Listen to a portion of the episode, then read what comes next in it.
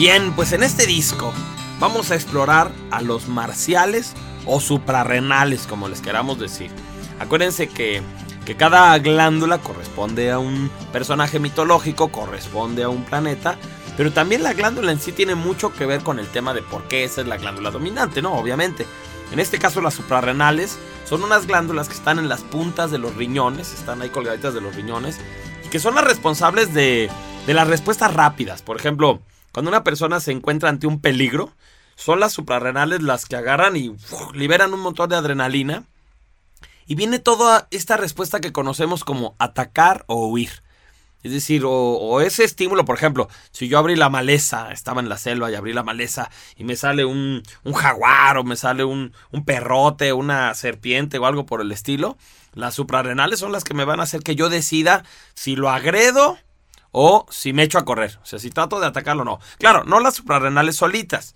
Este es un proceso complejo, entran muchos aspectos del cerebro también en ese juego, pero bueno, a lo que voy es que eh, las suprarrenales están asociadas con las respuestas de alta velocidad. Y por lo mismo, eh, las personas cuya glándula dominante son estas glándulas suprarrenales, pues van a ser muy poderosas. Van a ser personas que reaccionan muy rápido, que se pueden se pueden despertar así en segundos y por ejemplo si hay un ruido en su casa pues, rápido se levantan y ya traen el bate en la mano y ya van a ir a golpear a quien esté llegando. O pueden incluso a veces pues equivocarse no esas trágicas historias que escuchamos de que un papá sin querer le disparó a su hijo porque pues él estaba dormido y oyó un ruido en la casa y no sabía que era el hijo que venía llegando de una fiesta y pum le metió un balazo. Pues sí porque también cuando una persona entra en esa respuesta que es la de atacar o huir se desconecta la neocorteza, o sea, en ese momento tú no estás pensando, tú no estás analizando la situación, sino que estás respondiendo visceralmente y pues muchas veces así son estas personas suprarrenales, responden visceralmente a, a las cosas. Pero pues es que así son sus hormonas, así son esas, esas sustancias que segregan las glándulas suprarrenales, que lo que los hacen es ser muy activos, muy directos. El planeta eh, Marte es el planeta rojo y recordemos que lo, lo bautizaron así por el dios Marte, que era el dios de la guerra.